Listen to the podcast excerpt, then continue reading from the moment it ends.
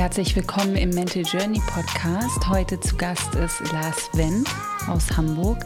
Lars ist spiritueller Filmemacher und wird uns gleich in unserem Gespräch erzählen, wie er dazu gekommen ist, was er heute macht, was ihn auf seiner Reise innerlich sowie äußerlich begleitet hat, wo er sich in Zukunft sieht mit dem, was er heute macht, was er alles vorhat, was er erlebt hat. Und ich freue mich sehr, dass Lars heute hier zu Gast ist. Ja, freue mich auf jeden Fall, Lars, dass wir hier zusammengefunden haben und zusammen diese Folge aufnehmen. Hi. Und vielleicht können wir erstmal kurz erklären, woher wir uns eigentlich kennen, wie wir uns kennengelernt haben, wie wir in dieser Kombination jetzt zusammengefunden haben. Mhm. Ähm, ich glaube, das war über Instagram. Ja, schießt du mal los. Ich kann mich tatsächlich ich, nur so halb erinnern. Ja. Ähm.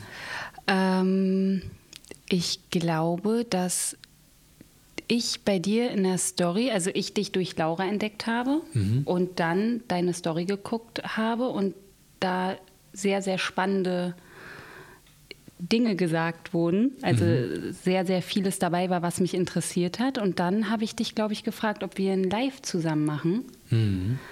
Und dann haben wir ein Live zusammen gemacht und haben über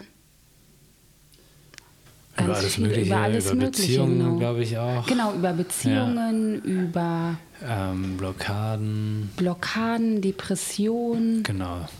Ja, und dann hast du für mich und Fabi jetzt den One Love Trailer gedreht, den Film. Ja. Zu One Love. Denn du bist ja auch, oder nennst dich auch, oder bist du auch spiritueller Filmmaker? Ja. Genau, magst du mal sagen, was das ist? Genau, also ähm, ja, um mich einmal noch mal kurz vorzustellen, genau, ich bin Lars Bilte, Filmmaker, ist so ein Begriff, den ich mir so ausgedacht habe, glaube ich, im letzten Jahr kam das irgendwann hoch. Ist aber jetzt nicht so, dass es das nicht schon gäbe, glaube ich. Also ich habe da auch mal nach, äh, nachgesucht, ob da andere den Begriff jetzt irgendwie auch benutzen. Das ist tatsächlich so. Aber ähm, der kam so in mir hoch, weil ich ähm, seit letztem Jahr mich selbstständig gemacht habe im Bereich Film. Also ich würde sagen, richtige Bezeichnung ist Videograf. Das bedeutet, ich halte eine Kamera, ich mache aber auch den Ton und Licht und irgendwie nebenbei noch Instagram Stories und so weiter und so fort und Live-Übertragung und schneide das Ganze auch und so weiter. Also eigentlich so ein Rundum-Package, was eigentlich so ein neuartiger Beruf ist, weil du vorher das Ganze, also dieses Gesamtding immer mit Einzelpositionen besetzt hast. Ne? Also es gab einen Kameramann, einen Tonmann und so weiter. So, und äh, in, diesen, in dieses Berufsfeld bin ich so reingesprungen, obwohl ich selber auch lange nicht gedacht habe, dass ich mich in dem Bereich selbstständig machen kann, also wo ich auch viele Zweifel hatte, dass es geht, dass ich damit überhaupt Geld verdienen darf, ähm, wer braucht das überhaupt und wer bezahlt das. Ähm, und seit letztem Jahr ja, geht es halt auf jeden Fall total ab. Also ich habe genug Aufträge und habe da aber gemerkt, dass halt meine große Nische dieses Spiritual Filmmaking ist, so nenne ich das. Da bin ich ein paar, ich glaube anderthalb Jahre vorher schon drauf gekommen weil ich eine Meditation gefilmt habe für Conny Bisalski und Ludwig Schwanke hier in Berlin auch, mit einem Kumpel zusammen. Und habe gemerkt, wenn man halt so Meditationen dreht oder wenn Leute so, die haben auch viel innere Kindsheilung und so weiter gemacht. Und wenn man das Ganze filmt und du als Kameramann in so einem Workshop rumläufst und die Menschen weinen und du sozusagen dann nicht mit Respekt umgehst, sondern einfach die Kamera drauf hältst, dann funktioniert das ganze Ding nicht. Also der Workshop funktioniert nicht, die Menschen fühlen sich nicht safe, so, ähm, sie können vielleicht gar nicht sich entspannen oder in, sich auf eine Meditation einlassen. Und da habe ich gemerkt, man muss als Filmemacher, das sage ich immer, den Raum halten können für alle, die quasi Teilnehmer sind oder die eine Meditation leiten und so weiter. Und da es da, glaube ich, nicht ganz so viele Menschen gibt, die das machen, habe ich gedacht, die Nische besetze ich, weil ich selber halt auch in dem Bereich viel mich bewege. Mhm. Und was bedeutet für dich Spiritualität? Ah, gute Oder Frage. Wie, wie lebst du Spiritualität? Ja, ich finde, das ist, ähm, also ich, ein, eine Beschreibung, die das für mich immer gut auf den Punkt bringt, ist, wenn oft wird ja Spiritualität ähm, mit Religion entweder verglichen oder ja gegenübergestellt auch. Und was ich einmal äh, für mich gelesen habe und das habe ich aufgesaugt, ist so dieser Gedanke, dass ähm, man bei Religion zum Beispiel eine, du hast einen Gott, zu dem hinaufgeschaut wird, du hast etwas, was dir vorgegeben wird, du musst dich nach etwas richten. Ne? Also du gehst irgendwo hin und jemand sagt dir auch noch, wie es war und wie es sein soll. Mhm. Und Spiritualität bedeutet eigentlich für mich, dass es das alles gar nicht gibt, sondern eigentlich bedeutet das, dass du immer da, wo, wo es geht, etwas hinterfragen darfst und mhm. reflektieren darfst. Und gleichzeitig bedeutet das für mich, dass es nicht mehr diesen Gott gibt, der über einen ist, sondern dass Gott oder das Universum in allem ist. Weißt du, also du guckst nicht mehr hoch, sondern guckst eigentlich nach innen, weil du Teil von allem bist und alles ist Teil von dir. Und das macht für mich so einen großen Unterschied aus. Ja. ja.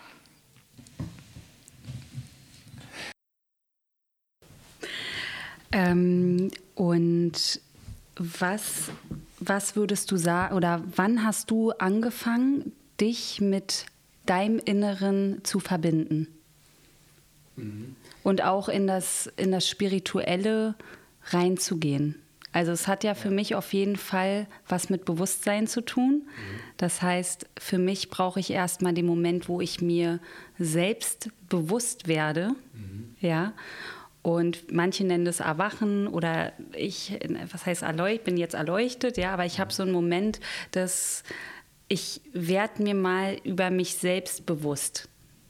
Ja, über meine Handlungen, ich reflektiere mich selber, was passiert mir immer wieder in meinem Leben, ich hinterfrage ja. äh, Dinge und Handlungen in meinem Leben, ich hinterfrage mich selber, mhm. ja, also ich bin nicht mehr so bei dem anderen, sondern ich bin bei mir.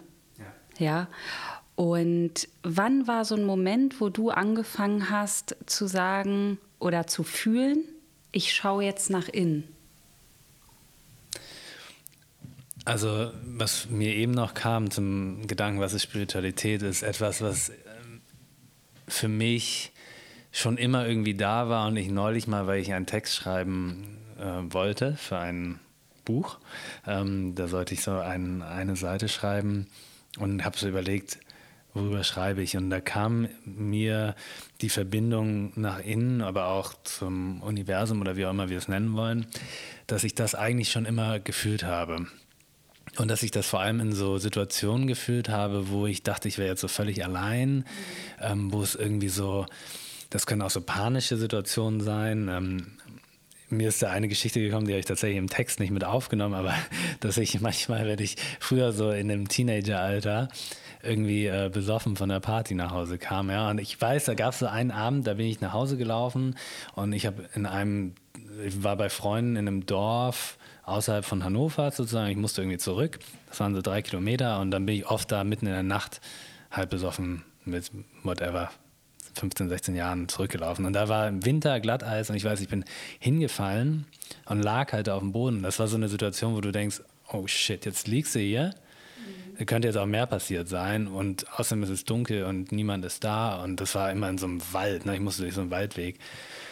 Und da war immer so eine innere Stimme, die gesagt hat, Lars, okay, jetzt ist ganz ruhig.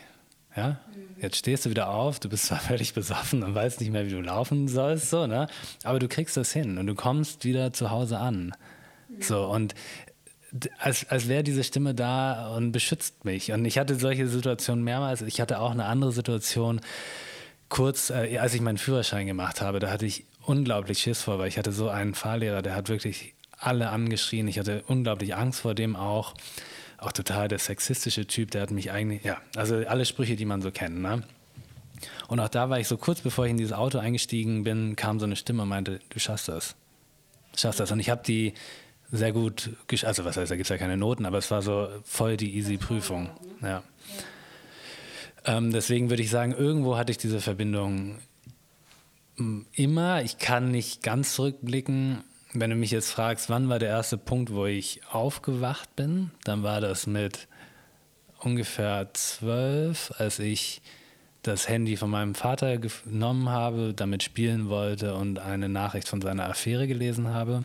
Zu dem Zeitpunkt war die Familie heil und schön und meine Mutter war, ich glaube, gerade in Indonesien im Urlaub und ähm, mit meinem Bruder und ich war zu Hause mit meiner Schwester und meinem Vater und ich habe diese Nachricht gelesen und habe gedacht, fuck. Alles bricht zusammen. Ja, und da war ja. ich, glaube ich, zwölf. Und das war der Moment, wo ich gemerkt habe, das, was ich vorher als Realität wahrgenommen habe, stimmt gar nicht mehr. Da ist noch was ganz anderes. Das ist etwas, was wir ausgeblendet haben. Und auf einmal musste ich ganz anders funktionieren. Mhm. Ja. Und was du, also wenn du erzählen magst, was du dann gemacht hast, ne? Wäre das schön, musst du aber nicht. Also wie, wie sich das angefühlt hat, was, wie bist du damit umgegangen? Äh, auf jeden Fall, was du gesagt hast mit, ähm, du konntest schon immer fühlen, du bist beschützt, das hatte ich auch und das fing bei mir an so mit sechs, sieben.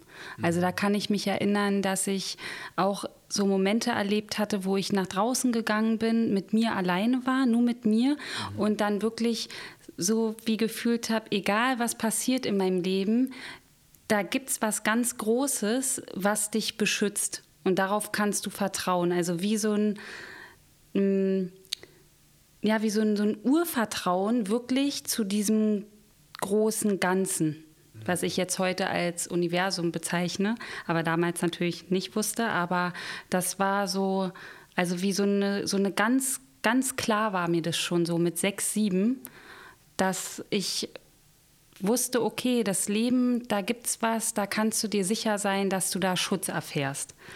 Und dann habe ich ja auch diesen großen Schmerz in meinem Leben erfahren, wo mein Vater gestorben ist. Und trotzdem, auch da war es immer so, dass ich wusste, du wirst das überleben, du, du spürst diese Kraft die, und dieses Vertrauen, dass du auch das schaffen wirst. Also das war mir damals mit neun Jahren völlig klar. Mhm. Ja, obwohl das so schlimm war, also ja ein richtig krasses Trauma war. Aber auf jeden Fall dieses Gefühl, ne, ich, ich bin beschützt, ich kann da auf was vertrauen, das kann ich auf jeden Fall nachempfinden, weil das hatte ich auch. Und hast du das nicht zwischendurch auch weggedrückt? Also so, ich ähm. glaube, will da jetzt nicht mehr dran glauben, vor allem wenn so schlimme Dinge passieren?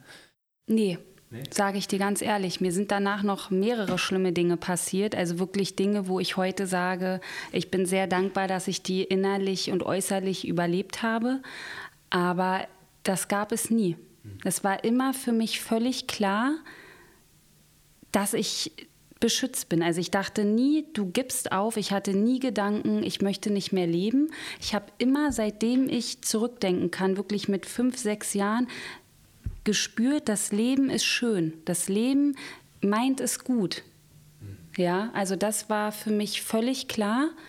Und ich glaube, das war auch was, weil ich das damals schon so im Geist hatte, was mir geholfen hat, über all die Dinge, die mir passiert sind in meinem Leben, auch, also mit diesen Dingen auch umgehen zu können. Also wirklich ja, mich darauf zu besinnen, immer wieder auch zurückzuerinnern. Und meine Eltern sind auf jeden Fall auch spirituell, also ich bin schon, würde ich sagen, mit Spiritualität aufgewachsen, mit dem Einfluss, aber trotzdem, also vielleicht, vielleicht hatte das auch irgendwie schon damit was zu tun, ne, dass meine Eltern da auch so ein bisschen so waren. Also wir haben damals auch kein Fleisch gegessen, wie auch letztens bei dir gesehen. Ähm, früher viel Fleisch gegessen, jetzt vegan. Und wir sind ohne Fleisch aufgewachsen und damals war das ja noch so ein völliger, äh, ja, also wir waren da so Außenseiter. Also meine Eltern waren so wie so, was ist das denn für eine Familie? Die sind so Aliens, hier die Schmitz, was machen die da? Die Kinder essen kein Fleisch, die haben keinen Fernseher und das Ganze, ne? Ja. Und Heute geht es ja mehr ins Bewusstsein, ne, dass wir gar kein Fleisch mehr brauchen. Also auf jeden Fall nicht, um gesund zu sein oder zu werden, also das Tiere zu essen. Aber ähm, ja, jetzt nochmal auf, auf das Gefühl zurückzugehen mit dem Vertrauen ne, oder ich schaffe das, das kann ich auf jeden Fall nachempfinden. Und ich denke, dass das auf jeden Fall was ist, was uns auch ja, dass, also dass dieses Gefühl uns auch begleitet hat, diese Stärke weiter aufzubauen, mental, innerlich, wie auch immer. Also einfach nicht aufzugeben. Ja. Ne? ganz klar, egal was passiert ist, bei dir ja auch dann weiter, ne? einfach zu sagen, okay, ich gebe nicht auf, ich mache weiter. Ja, obwohl es bei mir schon auch so war, dass ich zwischendurch diesen Glauben so halb verloren habe. Also ich hatte so Etappen. Ich hatte Etappen, da habe ich das alles weggedrückt, da habe ich gesagt, ich glaube an gar nichts mehr. Also unter diesen Bedingungen auf dieser Erde glaube ich daran, dass wir hier irgendwie aus Atomen zusammengesetzt werden und danach sterben wir und niemand wird jemals mal was von uns hören, so zwischendurch, weil ich so total, Wissenschaft ist alles. Ähm, das war aber auch eine Angst, äh, die ich hatte, ähm, Angst vor dem Tod auch und, und habe da viel weggedrückt und diese Stimme kam aber irgendwie trotzdem immer wieder durch. So irgendwas, ne? Und hat mich dann wieder eingeholt und als du dann erfahren hast, also diese Nachricht gelesen hast, ne, wie ist das dann weitergegangen? Also das war, ich meine, ich war sehr jung. Ne? Das heißt, äh, was ich damals gemacht habe, war etwas, was ich nicht anders hätte machen können. Und so habe ich, ähm, ich habe das geheim gehalten mit meinen Geschwistern. Wir haben das niemandem gesagt, auch unserer Mutter nicht, dass wir von dieser Affäre wussten oder wie auch immer. Ähm, und es kam dann irgendwann raus und danach kam auch ähm, Trennung und Scheidung und alles so. Aber wir hatten eine Phase, wo wir das erstmal für uns geheim gehalten haben, genau. Da bin ich auch, habe ich viel mitgearbeitet. Das war viel so dieses Schuldthema, dieses, dass du als Kind ja dann auch denkst, in dem Moment, wo sich deine Eltern trennen, dass du irgendwie schuld daran wärst. Ne? Ähm, Oder vielleicht auch, dieses Gefühl, wenn ihr das als Geschwister wisst, aber der Mutter nicht sagt, wo gehe ich mit diesem Gefühl hin, dass ich da was weiß, was ja meine Mutter so verletzen würde und ich halte es zurück. Mhm. Ja, also vor allem, weil das Ding war halt, dass ähm, wir ihr das nicht sagen wollten, auch weil wir Angst vor der Trennung hatten. Na, also wir wussten, wenn wir es sagen, dann passiert wahrscheinlich etwas, nämlich Trennung und Scheidung. Und wenn wir ihr das sagen und wir das sozusagen, weil wir das wussten, haben wir auch zum Dann, Auslösen ja. geführt. Mhm. Ne, das war ja. so die Angst davor. So am Ende ist es eh passiert, unabhängig davon, aber äh, weil die das unter sich sozusagen ausgemacht haben und irgendwann besprochen haben, aber ähm, bis zu dem Zeitpunkt waren wir sozusagen, also haben wir wirklich gedacht, okay, wir müssen das jetzt geheim halten, obwohl, und das war halt auch das Ding, ich da, da ging es dann los, schon eine sehr enge Bindung zu meiner Mutter immer gespürt habe. Also auch so ein bisschen parteiisch danach. Okay, mein Vater ist jetzt schuld, der hat das alles kaputt gemacht und meine Mutter. Ja, ja. Die Partei habe ich auch übernommen. Hm. Ja. ja. Ja. Und dann hast du ja auch lange Therapie gemacht. Ne? Ich finde es immer spannend, darüber zu sprechen, mhm. weil ich ja auch mit Mitte 20 eine gemacht habe und die meisten Klienten, mit denen ich arbeite, auch Therapie machen ja. oder eine gemacht haben. Und für mich war das damals eine große Hilfe. Im Nachhinein würde ich aber sagen, es hat halt nicht, es ist halt nicht ans Trauma rangegangen. Es war im Hier und Jetzt gut, aber es war halt nicht so, dass wirklich das Trauma oder die Traumata behandelt worden sind. Ne? Das habe ich danach selber gemacht oder mit, mit anderen Menschen noch begleiten lassen. Wie war das bei dir oder ist es bei dir? Was würdest du sagen, hat es dir bis jetzt geholfen? Wobei, mit was besser umzugehen? Ähm, also ich bin jetzt seit bald, oh, lass mich lügen, also ich bin auf jeden Fall fast ja. Cut. Ähm, also ich bin jetzt auf jeden Fall fast äh, über vier Jahre in Therapie. Ja, ähm, durchgängig eigentlich, beziehungsweise habe ich immer mal Pausen oder nicht. Das hängt so ein bisschen von meiner eigenen Zeit auch ab und wie, wie ich mir das einteile. Aber äh, und jetzt ist ja auch noch Corona, da ist man ja auch nicht mehr ganz vor Ort immer. Aber äh, zwei Jahre mindestens habe ich wirklich so konstant mit einer hohen Frequenz, zum Teil zweimal die Woche Therapie gehabt. Ähm, und ja, ich, ich meine, du hast mich auch gefragt und ich gehe damit ja auch nach draußen, dass ich. Ja, äh, ich finde das so wichtig, deswegen wollte ich auch unbedingt mit dir ein Gespräch führen, ja. weil ich finde, das dürfen noch viel mehr Menschen ja. ähm, darüber aufgeklärt werden und sich auch erlauben, sich Unterstützung zu holen, in welcher Form auch immer, ob es jetzt vom Mentor, Coach, Psychologen, Therapeuten, weil ich habe ganz viele Menschen erlebt, die denken dann, ach, oder sagen auch, ach, mir geht es ja eigentlich noch viel zu gut. Ähm, ich brauche da ja eigentlich gar nicht hin, obwohl sie wissen, da gibt es was.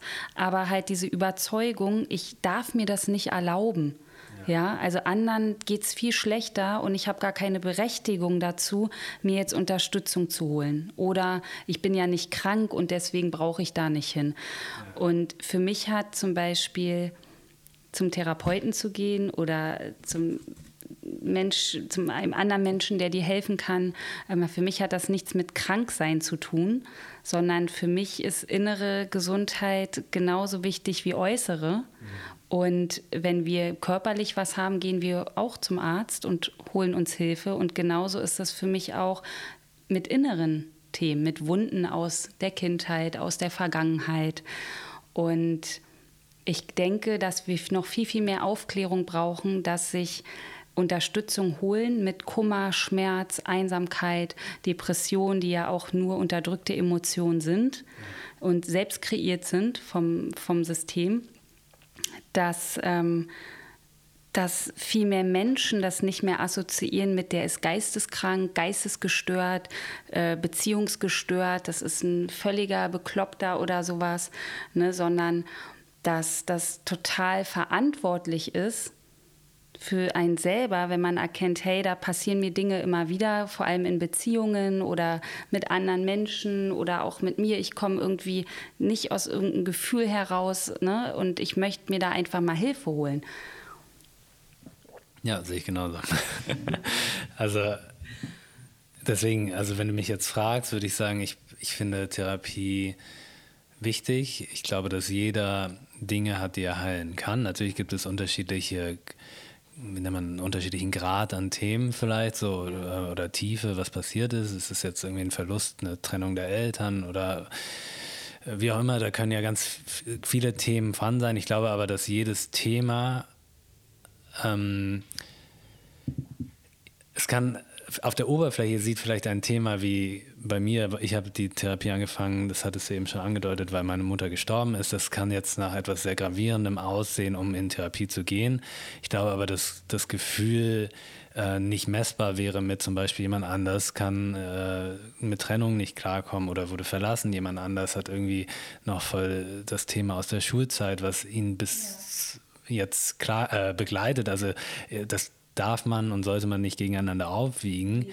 weil die Tiefe sozusagen, wie man sie selber spürt, egal wie es im Außen sozusagen dann passiert ist, ähm, ganz anders sein kann oder vielleicht genau gleich sein kann. Ich glaube, jemand anders kann etwas genau gleich fühlen, wie ich dann einen Verlust geführt habe. Und deswegen ist da, glaube ich, einfach die, immer dann, wenn man merkt, dass irgendetwas da ist, so wie du eben gesagt hast, eine, ein Muster, eine Blockade, irgendetwas, was einen einfach jahrelang begleitet, dann sollte man sich auf jeden Fall irgendeine, ja, ich würde sagen, fast einfach einen Impuls holen von außen. Ne? Also ob das jetzt eine Therapie ist, bei mir war es die Therapie und bei mir wurde mein Therapeut irgendwann zum Mentor, der jetzt halt einfach immer noch da ist und es läuft weiter.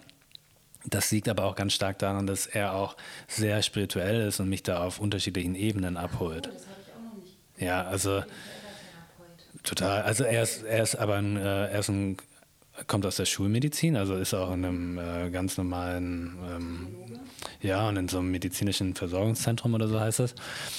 Ähm, ist aber, wenn ich mit ihm rede, dann, wenn er zu mir sagt, irgendwie, äh, der Tisch hier besteht aus sich schwingenden Atomen und das hat sich hier nur manifestiert und kommt eigentlich woanders her, dann ist das eine Ebene, auf der er mit mir sprechen kann. Ne? Also auch auf über Frequenzen, Energie und so weiter können wir auch sprechen.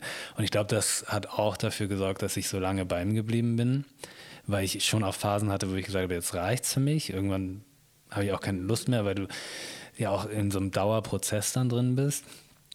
Aber nochmal zurück zum Thema. Also ich glaube, dass man deswegen immer schauen sollte, was möchte ich gerade, was brauche ich gerade und dann gibt es wahrscheinlich irgendwie das Passende. Genau, ja. also es gibt ja auch ganz viel Auswahl und ich finde es auch ganz schön, dass es mittlerweile ähm, so zugänglich ist, auch durch Plattformen wie Instagram. Also einfach auch, ne, dass du nicht mehr in so eine Praxis gehen musst ja. zum Psychologen, sondern dass du auch andere Menschen finden kannst, mh, und ganz viele alternative Möglichkeiten hast, dir wirklich Impulse oder Unterstützung zu holen. Ja. ja?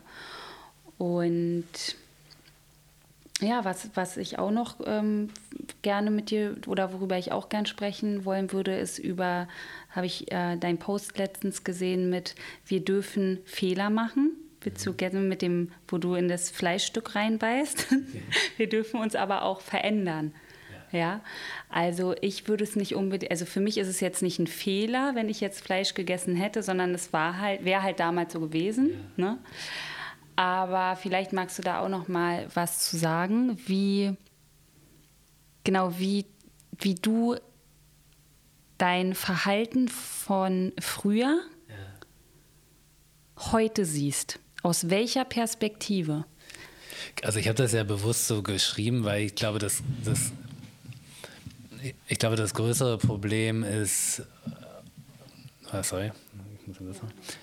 Ich glaube, die größte Herausforderung, die wir oft haben bei so, wenn wir in Fehlern denken, ist ja, oder auch, sagen wir mal, in der persönlichen Weiterentwicklung oder in der Entwicklung an sich, so therapeutisch wie auch immer, dass, ähm, wenn man sagt, okay, ich habe jetzt irgendwie etwas falsch gemacht und ähm, bereue das irgendwie so, dass ich ich kann mich ja nicht ändern, sowas, ne? Also diesen typischen Spruch. Also genau, also, halt also wir können ja, wir können ja eigentlich, also ich habe zum Beispiel früher aus meinem Schmerz heraus, war ich ja oft in Beziehungen und habe dann andere verletzt. Also ich hatte ein Verhalten, was mein Partner verletzt hat. Mhm. Definitiv, das mhm. weiß ich heute. Und ich habe mir das selber vergeben, aber ich würde jetzt nicht sagen, ich bereue, dass ich das gemacht habe, sondern ich weiß heute, warum ich das gemacht habe. Ja, und dass ich gar nicht anders handeln konnte. Ich ja. konnte gar nicht anders handeln.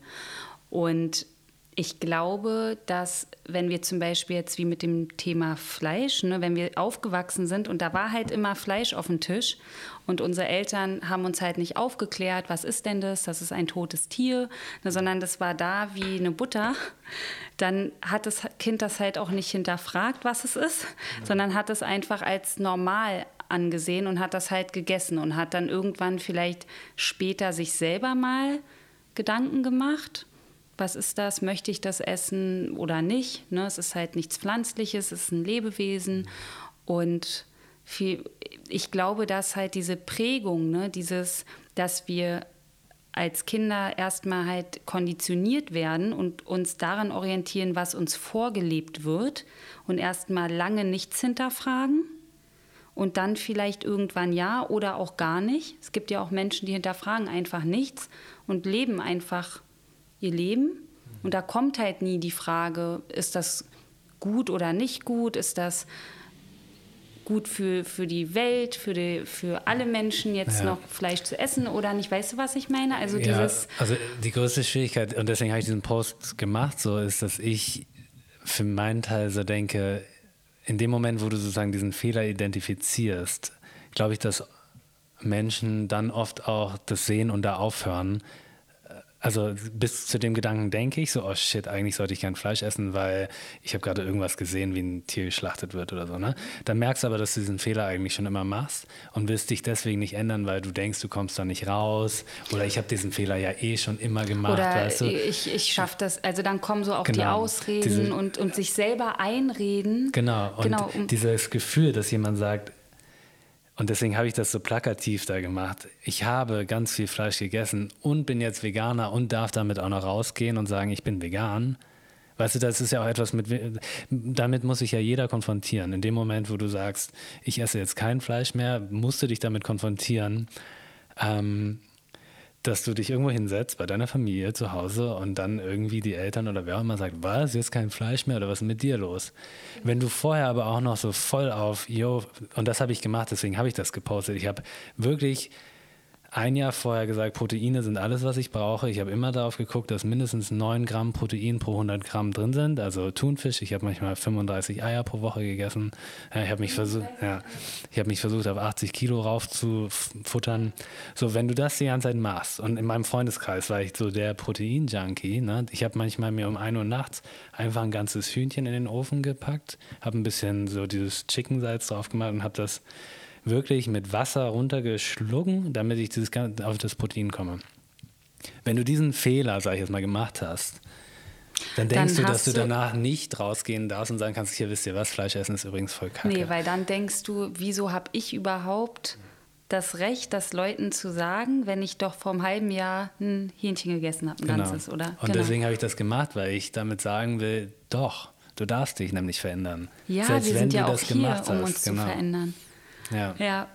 Und ist auch interessant, weil ich habe äh, jetzt das letzte Mal, ich glaube im Januar Alkohol getrunken, irgendwie mal nochmal einen Drink und habe aber wirklich lange Zeit viel Alkohol hier in Berlin getrunken, also Party gemacht und so. Und jetzt rauche ich ja nicht, ich trinke nichts, ich ernähre mich so gut wie es geht vegan. Und für mich ist es immer noch manchmal eine kleine innerliche Herausforderung, wenn ich jetzt zu Freunden gehe wo halt Fleisch gegessen wird, geraucht wird, Alkohol getrunken wird. Und ich bin dann da somit die Einzige, die das alles nicht macht. Und die mich aber auch von früher kennen. Und dann, es gibt jetzt keinen mehr in meinem Umfeld, der jetzt sagt, so, oh ja, aber Theresa, warum macht sie denn jetzt sowas wie heute und hat früher hier ne, richtig ähm, Party gemacht, sondern ich finde das total wichtig, was du gelebt hast und auch was ich gelebt habe, weil hätten wir das nicht so gelebt, könnten wir den Leuten das ja gar nicht so zeigen und auch nach außen tragen, dass Veränderung möglich ist ja. und dass wir wirklich hier sind, um uns zu entwickeln. Ich vergleiche das immer so mit Technik, die sich ja auch weiterentwickelt und wir sind ja Menschen mhm. mit einem Geist. Ja, und ja, und warum sollen wir denn stehen bleiben und die Welt verändert sich, aber wir Menschen uns, uns nicht. Weißt du, was ich meine? Ja. Also unser Geist ist irgendwie mit der Einstellung auch jetzt aufs Fleisch bezogen ne? oder Nachhaltigkeit oder ganz viele andere Dinge ist irgendwie oder das Schulsystem Beispiel, ja. ne, irgendwie aus den von letzten Jahrhunderten da irgendwo. Ja. Aber jeder hat ein neues iPhone. Weißt du, was ich meine? Also, ja. das ist halt für mich, sind wir hier, um uns zu entwickeln und ich finde es großartig, das dann auch weitergeben zu können, dass es auch möglich ist und dass es auf jeden Fall äh, sehr viel Mut braucht, finde ich. Also für mich, ich habe auch Freundschaften verloren dadurch, mhm. durch meine Veränderung und auch durch das Abgrenzen, dass ich ganz klar gewählt habe, ich habe hier was vor, ich gehe in meine Heilung, ich kann mit gewissen Menschen nicht mehr mein Umfeld teilen, weil das einfach sonst, also ich sage immer so, auch wenn jetzt das Wort krank wieder fällt, aber wir können nicht in dem Umfeld heilen, in dem wir krank geworden sind. Also ich kann nicht mit Menschen zusammen sein, die völlig entgegengesetzt dann meinen Werten ja. handeln oder leben. Und dass es auch nicht darum geht, diese Menschen zu verändern, sondern einfach dann für mich zu gucken, okay, passt das jetzt noch zu meiner Entwicklung oder lasse ich das los? Ne? Und da habe ich auf jeden Fall auch erfahren, dass das schwierig ist, dass manche bestimmt denken, was ist jetzt hier passiert mit Theresa? Warum äh, macht sie jetzt das, was sie macht? Ähm, hat sich so verändert, meldet sich nicht mehr und so. Aber dafür sind auch ganz tolle neue Menschen dazugekommen, ja. die halt auch auf ihrem Weg sind und die auch in ihre eigene Entwicklung investieren und auch ja sehr mit sich verbunden sind. Und ich finde auch wichtig, dass den Menschen zu sagen, dass Heilen oder auch Spiritualität oder auch nach innen schauen, ne, dass, dass das anstrengend sein kann, sich immer wieder auch Menschen oder nicht Menschen, Verhaltensweisen von Menschen auszusetzen, die da halt noch nicht so drin sind in dieser Thematik. Ne? So wie wenn du jetzt irgendwo hingehst und ach wie, du isst kein Fleisch mehr, was ist das denn jetzt? Und was ist denn mit dir passiert? Ne? Also dieses Bewerten auch von der quasi Veränderung, von der Entwicklung und dem dann auch da stand, also dem Stand zu bleiben und sagen, ja, okay, das ist aber so und ich möchte das auch so. Ja. Ne, also immer wieder, ich weiß nicht, ob du dich da noch erklärst oder. Also mir fällt gerade so ein Zitat ein von ähm, ich bin dafür manchmal bekannt, dass ich irgendwelche Menschen zitiere und versuche das eigentlich nicht mehr zu machen. Ähm, genau, aber ich habe so eines meiner Lieblingsbücher, was ich überall pushe und das ist ähm, Die Seele will frei sein von Michael Singer und er hat es gesagt, dass er, ähm, der, der war irgendwie Multimilliardär oder wie auch immer, hat so ein Unternehmen aufgebaut und danach hat er sich zurückgezogen in den Wald und hat er alleine gelebt und hat er gemerkt, wie er an sich arbeiten kann.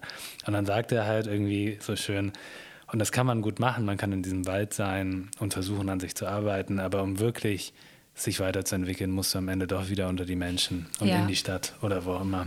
Du brauchst ja. diese Konfrontation mit dem Menschen, um auch, finde ich, weiter mit dir zu arbeiten. Ja. ja, und auch die Herausforderung, die das mit sich bringt, auf diese Menschen zu treffen. Genau, und diese ja. Gruppen, was du eben meintest, in denen man mal war und wo man dann rauskommt, ähm, die, die hat man ja auch gebraucht, um sich dahin zu entwickeln. Und dann merkt man, okay, da bin ich jetzt vielleicht nicht mehr ganz drin. Oder es, du merkst auf einmal, dass du dich in diesem Kreis nicht wohlfühlst.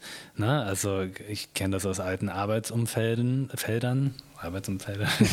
also, ja. ne, wo ich so gemerkt habe, okay, ich habe das jetzt lange ausgehalten. Ich war in der Marketingbranche so unterwegs und es hat mich aber unglaublich viel Energie gekostet und auch genervt und äh, bestimmte Eigenschaften dachte ich auch, so wie du eben gesagt hast, muss ich aushalten. Und irgendwann habe ich mich dagegen entschieden. Ja? Und jetzt habe ich gesagt, ich gehe diesen anderen Weg. Und neulich hatte ich äh, wieder ein Projekt, wo ich dann gesagt habe, das nehme ich jetzt nochmal an. Das war ein Kunde, äh, ja, am Ende hat mich das sehr stark an das erinnert, was ich vor anderthalb Jahren gemacht habe. Also sehr viel Ego und ich habe mich wieder sehr klein gefühlt und habe dann gemerkt, okay, ich brauchte das vielleicht jetzt gerade nochmal, um nochmal zu sehen, was ich nicht will.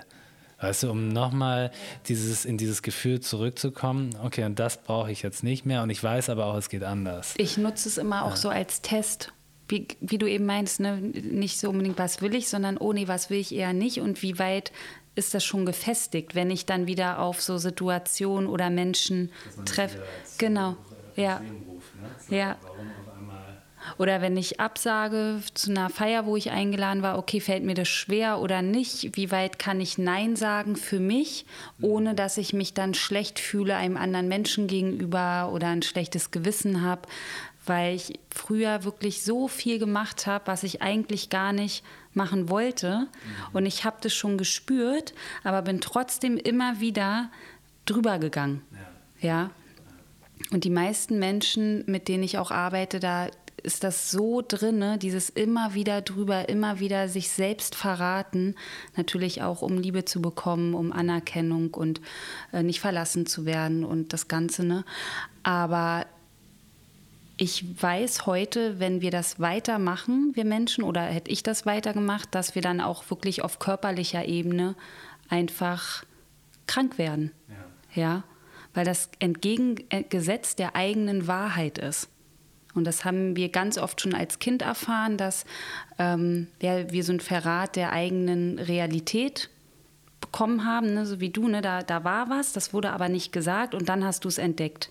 Mhm. So, und genauso, also einfach, dass wir oder wir als Kinder einfach nicht unsere Wahrheit leben können, weil uns ganz viel vorgegeben wird. Ja, wie wir zu sein haben, was wir anziehen sollen, ähm, alles welche Hobbys. Ne? Also es gibt ja wirklich Kindheiten, da ist alles vorgegeben und das Kind hat nicht die Chance, sich individuell zu entfalten als Individuum.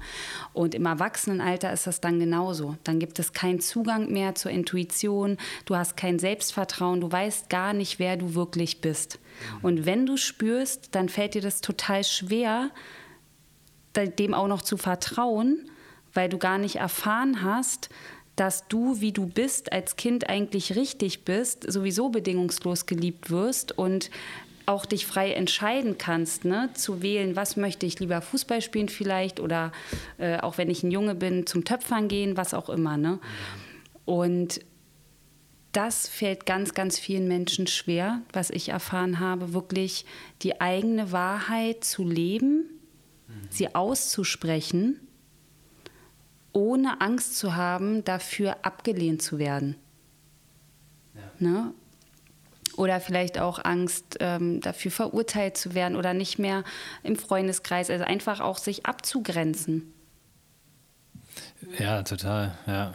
Die, immer wenn ich von diesem Nein sagen höre, dann höre ich, halt es bei mir so dieses, dass man selber nicht gerne Nein sagen will, weil du auch Angst davor hast, dass jemand zu dir Nein sagt. Ne? Und das ist ja genau dieses Angst ja, vor dieser Ablehnung. Ja, und weil wir Nein assoziieren mit Ablehnung. Ja. Also wenn ich jetzt sage, nein, heute möchte ich mich nicht treffen, dann assoziiert eigentlich oder assoziieren die meisten Menschen dann, oh, der meint mich persönlich, sie. Sie will mich nicht sehen, das ist was gegen mich. Ne? Und erst mal zu verstehen, dass wir das Recht haben, die Genehmigung Nein zu sagen. Und das kommt nämlich für mich auch aus der Kindheit, weil da haben wir ganz selten das Recht gehabt, Nein zu sagen, weil wir vielleicht einen Vater hatten, der bestimmt hat, die Mutter hat bestimmt, wie auch immer, vielleicht gab es keine Möglichkeit, einfach mal zu sagen, ich möchte das nicht. Und dann fing es schon an, dass wir nie gelernt haben, Nein zu sagen. Ja. ja. Oder ja, wenn, wenn, wenn wir erfahren haben, wenn ich nicht das und das mache, dann werde ich nicht mehr geliebt von meinen Eltern. Das heißt, ich passe mich dann in der Partnerschaft auch an und sage nicht nein, weil ich Angst habe, dass mich mein Partner nicht mehr lieb hat. Und dann mache ich Dinge, die ich eigentlich nicht machen möchte. Und dann kommt wieder dieses Ver, also dieser Selbstverrat, ne, wie als Kind. Und ich mache dann auch Dinge, die ich nicht machen will, nur um nicht verlassen zu werden. Mhm. Ja, und das führt auf jeden Fall in einer Partnerschaft oder ohne Partnerschaft immer dazu, dass wir, also je mehr wir uns selber verraten, entgegengesetzt unserer Werte, unserem wahren Sein, leben, dass wir davon innerlich und dann auch irgendwann körperlich auf jeden Fall krank werden. Und deswegen finde ich so wichtig, einfach den Menschen auch mitzugeben, dass wir hier alle die Genehmigung haben, so leben zu dürfen, also wie wir wirklich wollen und uns wirklich befreien können von dem Ganzen, was die Gesellschaft oder auch ähm, unsere Eltern damals unabsichtlich natürlich, ne, also nicht mit Absicht, haben uns alle geliebt, einfach ähm, uns davon befreien können und das Recht wirklich haben, Nein zu sagen, unser Leben zu leben, ob es spirituell ist oder was weiß ich auch immer, was für eine Religion oder Weltansicht, ne? Äh, wenn es friedlich ist auf jeden Fall. Und äh, deswegen finde ich das ganz wichtig, dass es da auch Menschen wie dich gibt, äh, die damit auch rausgehen und sagen, hey, wir dürfen uns entwickeln, wir dürfen so gewesen sein, aber wir dürfen jetzt auch so sein. Und beides hat seine Berechtigung. Du bist kein schlechter Mensch, wenn du vor fünf Jahren Fleisch gegessen hast jeden Tag. Mhm. Ja, sondern das hast du halt gemacht und das war damals okay für dich und heute machst du halt was anderes. Ja, man darf ja auch nicht vergessen, dass man immer nur das ähm, Bestmögliche in dem Moment machen kann, wie man es gerade macht. Also das ist auch das, wovon ich ausgehe, dass in jeder Situation, ne, oft haben, spielen wir ja dieses Spiel, hätte ich das jetzt anders gemacht, hätte ich mal früher aufgehört damit oder oder oder ähm, hätte ich damals vielleicht meiner Mutter früher Bescheid gegeben. Nee, zu dem Zeitpunkt ging das nicht anders. Das war das bestmögliche Handeln, was ich unter diesen Voraussetzungen, unter diesen, wie auch mein Verstand oder wie ich da überhaupt innerlich gestärkt war, machen konnte. Und ähm, erst dann sozusagen kann ich ja damit äh, jetzt auch arbeiten und abschließen, weil sonst landet man in diesem hätte, hätte, Fahrradkette so, ne? Und dann kann man auch im Jetzt nichts verändern. Genau, weil du bist dann immer in der Vergangenheit ja. und machst dir Gedanken, was wäre, wenn, aber der Moment ist schon gelaufen, das kommt sowieso nie wieder. Ja, ja das ist, also erstmal finde ich, gehen dann deine, geht deine Energie verloren durch diese Gedanken, die da ständig drüber gemacht ja. werden. Und ich bin auch der Meinung, dass das richtig, also dass alles, was damals passiert ist oder in der Vergangenheit, dass das zu dem Zeitpunkt richtig war. Ja. ja? Und dass alle Erfahrungen, die wir gemacht haben, gut waren, um da zu sein, wo wir heute sind. Also für mich ist quasi jeder Mensch zu jeder Zeit am richtigen Ort die Person, die er sein darf. Ja. Ja. Und ja, die Vergangenheit, also da hinzuschauen, zu gucken, okay, warum sind Dinge so gelaufen, das aufzulösen und dann von da ins Hier und Jetzt und dann in die Zukunft, das ist für mich so der Weg. Und dieses, was wäre, wenn und hätte ich damals nicht und so, das einfach ähm, aus einer anderen Perspektive zu betrachten und sich selber auch nicht so zu verurteilen ne, und selbst so Selbstvorwürfe dann die ganze Zeit zu machen, sondern ich konnte vor Jahren nur so, wie ich konnte, du konntest nur so, alle. Ne? Und alle, die jetzt handeln, wie sie handeln, können halt in diesem Moment auch nur handeln, wie sie handeln können. Ne, das hat ja auch viel mit Bewusstsein zu tun. Ja, wir können ja jetzt noch mal hier ein paar Fragen beantworten, die hier gestellt wurden für dich, Lars. Warte, ich gucke jetzt hier. Also, gibt es ein Filmprojekt, das dich besonders geprägt hat? Ähm, kein richtiges. Also ich glaube eigentlich jedes Projekt hat mich irgendwie ein bisschen geprägt. Ähm, das was ich ja, ich weiß nicht, ob ich das am Anfang erzählt habe, aber ich bin ja self-made, ne? Also ich weiß eigentlich, sage ich immer, nicht mal wirklich, wie man eine Kamera bedient. Das habe ich letztes Jahr so richtig gelernt, was es eigentlich bedeutet, so eine Blende oder ISO. Ähm, bis dahin habe ich das alles irgendwie draufgehalten und geguckt, was passiert. Ähm, aber macht das eigentlich dann doch schon so zehn Jahre, ne? Also seitdem immer hobbymäßig. Und eigentlich hat mich jedes Projekt alles, was ich gemacht habe, zum nächsten gebracht, zum nächsten, zum nächsten. Zum Teil habe ich Sachen for free gemacht, zum Teil habe ich draufgezahlt. Ich habe Sachen gemacht, wo ich irgendwelche Freunde oder damals hat meine Mutter auch in zwei, drei Filmen mal mitgespielt und Ach, so. Schön. Und meine Schwester hat auch mal mitgespielt und mein ja. Bruder auch. Also, also so den, den ich gerade gekriegt habe, so äh, vor die Kamera gedrückt. Und also, weiß ich noch, ich, ich habe einmal so ein in Hannover in so einem Jugendhaus habe ich dann einen Café bekommen, das wurde abgesperrt und ich war irgendwie, weiß nicht, Anfang 20 und da habe ich da ein paar Leute reingesetzt und so ein Gespräch gefaked. Also, und das war ein cooles Gespräch, ich habe das geskriptet vorher, aber stand da mit meiner Kamera ohne Licht, ohne alles und habe da irgendwie so einen Film draus gemacht, der irgendwie auch ganz cool war, so für mich. So. Und deswegen würde ich immer sagen, jedes, jedes Video eigentlich, wo ich, wo ich einfach wieder gesagt habe, ich mache jetzt nochmal so ein Ding mit irgendwem, der eigentlich so gar nicht weiß, worauf er sich einlässt. Also, die wussten zum Teil nicht mal, was ich damit mache, was da am Ende für ein Video rauskommt und was ich mir so durchgespinnt habe im Kopf. Das hat mich immer weitergebracht. Ja. ja. Und wie transportierst du die Message deiner Kunden so authentisch nach draußen? Da sage ich am besten mal was zu, weil wir haben ja gerade einen Film gedreht. Ja. Und das ist wirklich so, also dass so wie ich mich da sehe, wie du das eingefangen hast, die, die Szenen, die wir gespielt haben, auch mit Fabi zusammen gedreht haben, dass ich mich wirklich genauso selbst auch sehe mhm. und dass das Feedback von außen auch so ist, dass es wirklich sehr, also diese Authentizität einzufangen, ohne dass es gespielt wird, wirkt. Ähm, gibt es da, ja, wie die Frage sagt, wie, wie transportierst du das? Ich würde sagen, das ist, also ich kann es von meiner Arbeit aus sagen, ähm, alles, was Klienten mir erzählen, habe ich selbst erfahren und selbst gefühlt und deswegen kann ich mitfühlen. Mhm. Also es ist bei mir die Eigenerfahrung. Ja. Vielleicht ist es bei dir was anderes. Also es könnte damit reinspielen, dass ich ja auch oft mich selber filme. Ja. Das heißt, ich weiß auch, wie es ist, wenn da so eine Kamera vor mir ist. Ich weiß auch, dass ich mich selber auch oft unwohl fühle dann. Ja, ähm, Mittlerweile macht meine IGTVs, werde ich hauptsächlich von GD gefilmt.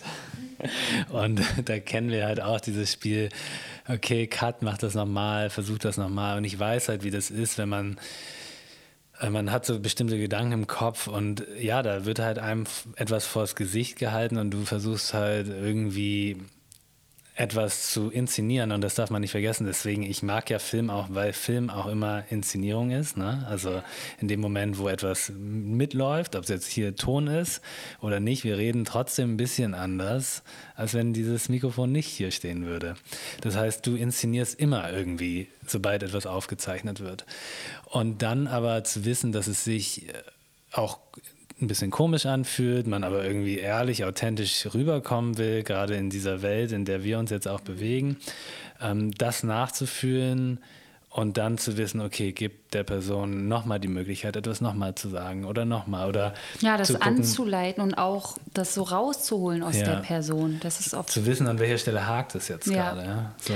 Und was ich auch auf jeden Fall sagen kann, ist, ähm, dass ich mich total wohl gefühlt habe und Fabi auch, also einfach Vertrauen da war und nicht so, oh, ich weiß jetzt gar nicht, wie ich mich jetzt öffnen soll, ne, weil es ja auch Beziehungsthema und Trauma und so, sondern wirklich dieses Wohlfühlen ja. und Vertrauen führt ja auch dazu, dass der ähm, vor der Kamera sich öffnet mehr.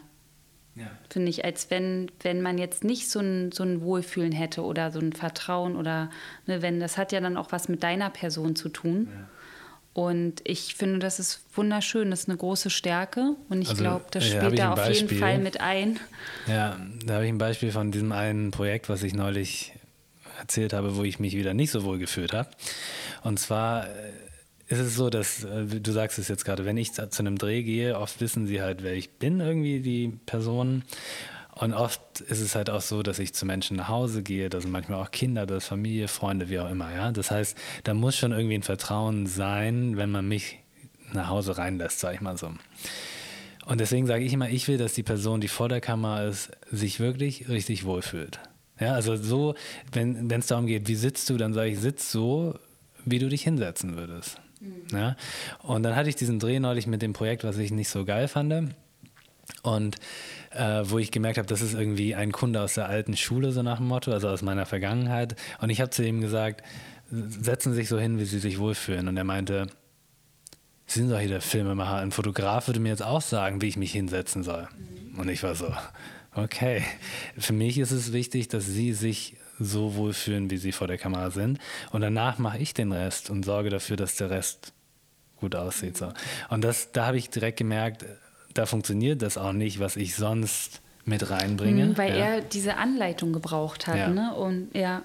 Okay, Aber diese Anleitung kann ich geben, ja, wenn jemand sich wohlfühlt. Weißt du, was ich meine? Also wenn sich jemand auf mich einlassen kann, und die Energie stimmt. Und das ist, glaube ich, das, worauf ich sehr viel Wert lege, dass die Energie stimmt. Ja, da ist ja. auch gleich die nächste Frage. Ja.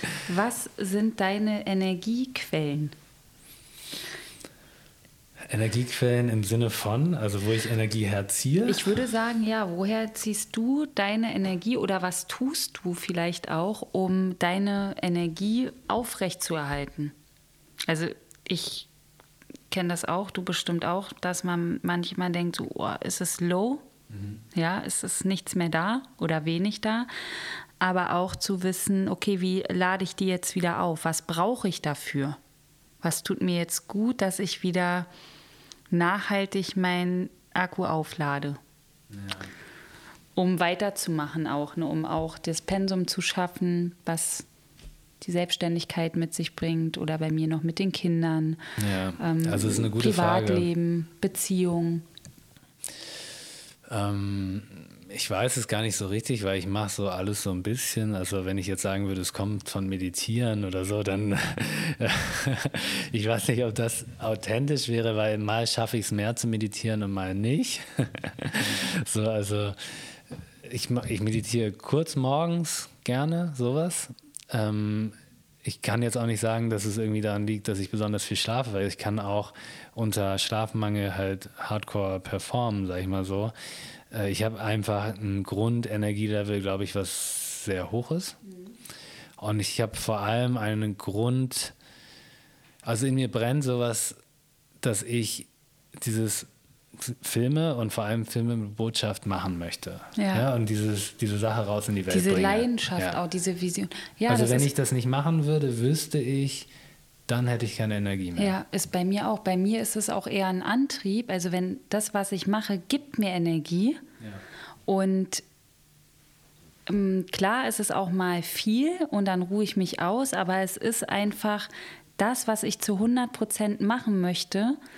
Und deswegen fühlt sich das auch nicht so an wie, oh, das kostet mich viel Energie oder ich muss jetzt ganz viel aufwenden dafür, sondern das ist einfach da. Die Energie dafür ist da ja. und die nimmt auch nicht ab. Die wird eher genau. höher. Das, das ist eher so, okay, also ich glaub, was man ist das nähert nächste? sich dem oder, an. Ja. Ne? Also du näherst dich Stück für Stück dieser Quelle an und du wirst eigentlich immer, also du merkst, glaube ich, im Laufe deines Lebens, an welchen Stellen bringt dir etwas Energie? Was macht dir besonders viel Spaß oder wo, ne, wo ziehst du das raus? Als ich in den Agenturen gearbeitet habe, habe ich nachts oft an meinen Reisevideos geschnitten und hab, bin wirklich früher aufgestanden oder lange in die Nacht gearbeitet und bin danach zur Arbeit gegangen. Das war für mich die Arbeit, um mein Geld zu verdienen. Mhm. Und da waren vielleicht ein paar Projekte, die ich auch ganz cool fand, aber das war so dieses, das habe ich dann irgendwann nicht mehr gemacht, weil ich so krass dafür gebrannt habe. Für ein paar Sachen ja, deswegen bin ich da ursprünglich gelandet, aber ich habe gemerkt, das nimmt ab. Und das, was ich viel cooler fand, war das, was ich da nachts gemacht habe. Also war mir irgendwie klar, vielleicht will ich in die Richtung. Und so habe ich Stück für Stück mich dahin entwickelt, um sozusagen jetzt an einem Punkt zu sein, dass ich Sachen mache, die mir eigentlich hauptsächlich Energie geben. Natürlich gibt es dann immer noch Sachen, auch da, ich glaube, man muss immer wieder schauen, nichts wird einem unendlich Energie geben, sondern auch da, wie du eben gesagt hast, wird man sich weiterentwickeln, man wird neue Methoden finden, andere Projekte. Aber das ist ja auch das Spannende, genau. dass es immer wie mit der eigenen Entwicklung auch dann mit dem, was wir beruflich dann machen, auch weitergeht. Das spielt ja auch, finde ich, so mit ein. Also ich habe ja vor wann war das vor, wo ich vor zwei Jahren angefangen habe, hatte ich hier in Neukölln so, eine, so einen Praxisraum, mit Yoga-Frauen zusammen. Der war ungefähr so die Hälfte von dem Zimmer, oben auf dem Dach, in so einer richtig abgeranzten Ecke in wirklich tiefsten Neukölln mhm. und hatte da die ersten Klienten. Und hätte auch nie gedacht, dass ich dann äh, in diese Richtung gehe, ortsunabhängig und online, äh, mir das online aufzubauen und alles. Und einfach diese Entwicklung, wenn ich jetzt schon zurückblicke, ähm, da auch dran geblieben zu, zu sein Ne? Ähm, trotz manchmal der Herausforderungen mit den Kindern oder trotz mal, oh, also braucht eine Pause, ne? diese Energie dafür war immer da. Und auch wo, wo ich ähm, angefangen habe, in die, in die Ausbildung zu gehen und alles aus, in dem Bereich, ähm, da habe ich ja noch zwischendurch gekellnert, nachdem ich meinen Kaffee verkauft hatte, dann noch woanders gekellnert und so, so wie du den anderen Job noch hattest und nebenbei mich schon total mit dem ganzen Themen befasst. Und da dieses Brennen dafür, dieses einfach, okay, ich habe da diese Vision, ich habe was in mir, was ich erlebt habe, was ich sehr, sehr weit aufgearbeitet habe und was ich anderen weitergeben kann. Ja, das ist der Antrieb. Also dieser, dieser Antrieb gibt mir die Energie. Ja, mit jedem neuen Menschen, so wie vielleicht mit jedem neuen Projekt, was du annimmst, zu wissen, okay, da, da ist jetzt wieder einer, wem kannst du etwas geben, was wirklich sein Leben verändern wird, was, wovon er wirklich was hat. Mhm. So, und was total wichtig und sinnvoll ist. Das gibt mir auf jeden Fall diese Energie, die ich brauche, um das ähm, zu machen und auch Freude dabei zu empfinden. Also die, die Vision halt, ne? Ja, und natürlich auch Freunde, Partner sind da auch, sind auch Energiequellen, oder? Würde ich mal sagen, ganz klar.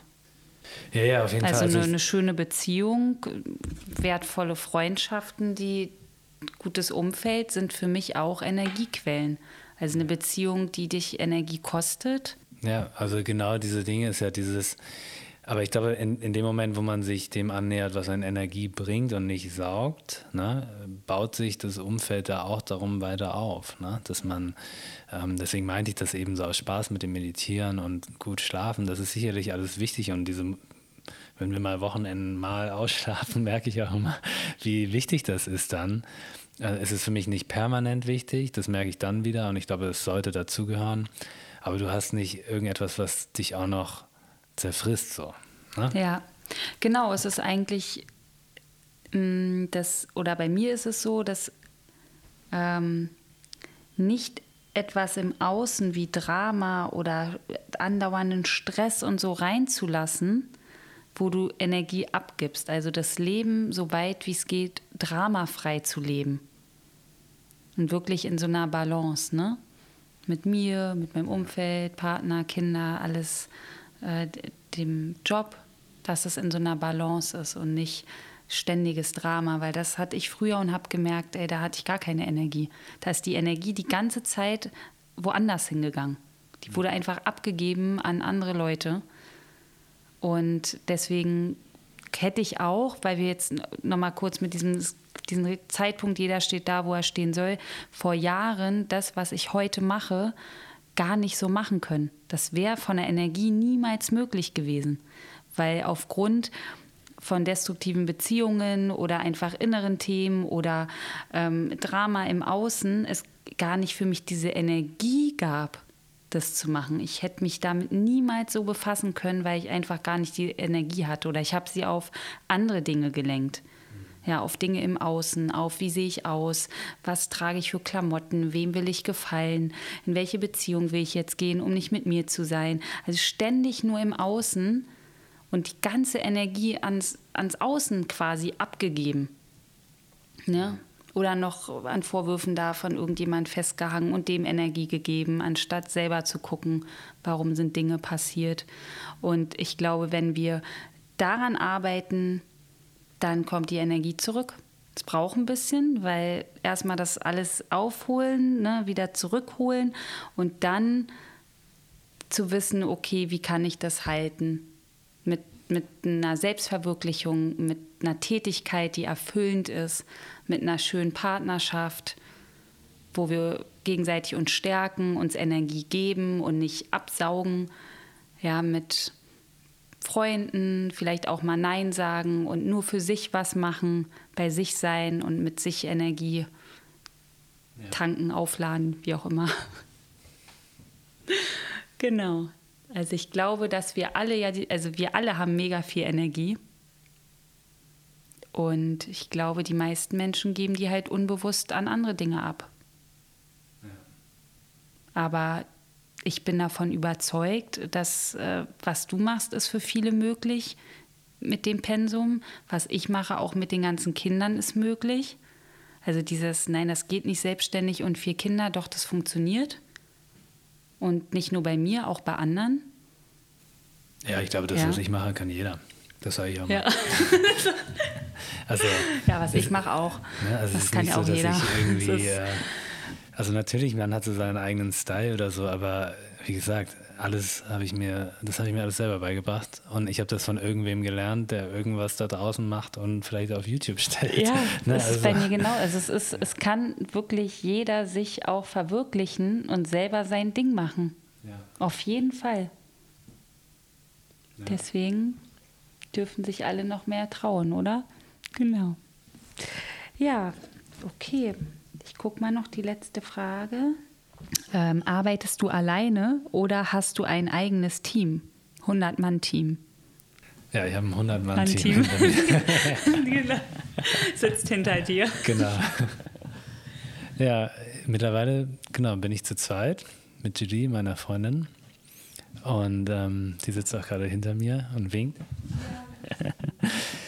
Ich habe das halt ähm, so probiert letztes Jahr aufzubauen. Deswegen meinte ich das. Bis, ich glaube, bis Anfang des Jahres habe ich nicht geglaubt, dass ich, also ich habe gehofft und ich habe es manifestiert, aber war ich zu 100% sicher, ob ich das schaffe? Wusste ich, dass man sich mal eben selbstständig machen kann? Dann kommt irgendwie Corona und man darf eigentlich gar nichts mehr filmen.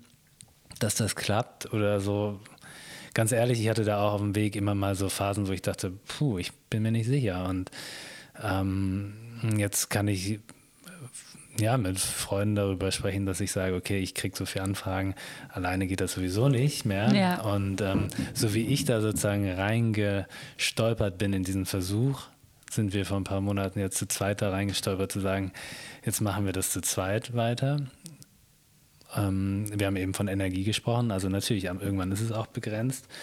Und ähm, da glaube ich genauso, wie, wie das halt sozusagen ähm, letztes Jahr war, huch, mal schauen, was kommt. Und es war wirklich so dieses, ich war letztes Jahr in einem Loch drin, wo ich ganz kurz so gedacht habe, ich springe jetzt ins völlige Nichts und weiß nicht, was kommt. Mhm. Und das, worüber wir jetzt hier sprechen, oder das, was man jetzt von mir seit einem Jahr irgendwie auf Instagram sieht, ne, so, oder auf anderen Kanälen, das ist halt das, was natürlich zehn Jahre Vorarbeit gekostet hat mit dieser Vorbereitung, dass ich immer wieder Sachen gemacht habe.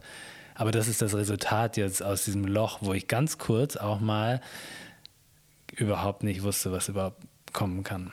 So. Und ich habe gemerkt, daraus kommt sowas und jetzt probieren wir das weiter so. Und ich weiß nicht, ob da jetzt ein Riesenteam draus entsteht. Wir haben eigentlich auch schon mal darüber gesprochen, dass das klein zu halten trotzdem auch das Angenehmere ist. Aber wer weiß, so eben, wie du eben gesagt hast, ähm, man ist ja immer nur so weit im Außen, auch business-wise oder geschäftlich, wie man innerlich ist. So, das mhm. heißt, jetzt können wir uns das vielleicht nicht vorstellen, aber wer weiß, vielleicht wird es irgendwann ja. ein riesen Filmbüro in Hamburg mit eigenem Studio. Ja, voll spannend. Genau. Ja. Ach, ja. schön. Also eine Vision haben wir auch zu zweit, die haben wir auch schon manifestiert und das wird auf jeden Fall ein Kinofilm. Cool. So, also das steht. Ja, ah, cool. Und, und ähm, alles andere anvisualisiert zu wann? Äh, Drehbeginn in zwei Jahren. Cool. Vorbereitung beginnt jetzt. Super. Ja, Lars, danke auf jeden Fall für dieses schöne Gespräch. Danke dir. Ja, wir bleiben in Kontakt. Der nächste Film mit Kadi ist geplant. Mhm. Und wenn ihr mehr über Lars wissen wollt, dann wo? Also hauptsächlich auf Instagram. At Lars. larswendt.de. genau. Ich mache aber auch Sachen auf YouTube auch unter Lars Wendt ich habe da auch einen Reisekanal. Ach ähm, cool. Der heißt HowTube. Ähm, ja, also eigentlich, genau, www.larswendt.com, da, von da verlinke ich in alle Richtungen, wo ich mal Sachen ausprobiert habe. Das habe ich eben nicht ganz so erwähnt, aber ich stehe ja auch noch dafür, einfach Sachen auszuprobieren. Mhm. Und wenn es nicht so ganz klappt, dann lässt man es halt, aber man hat halt diese Erfahrung gehabt. Deswegen habe ich schon auch hier mit Podcasts, hier Instagram, da alles mal probiert. Und eigentlich auch fast alles dagelassen und das kann man von da finden. Super. Daher auch die Tipps, wie launcht man einen Podcast. Zum Beispiel, ja.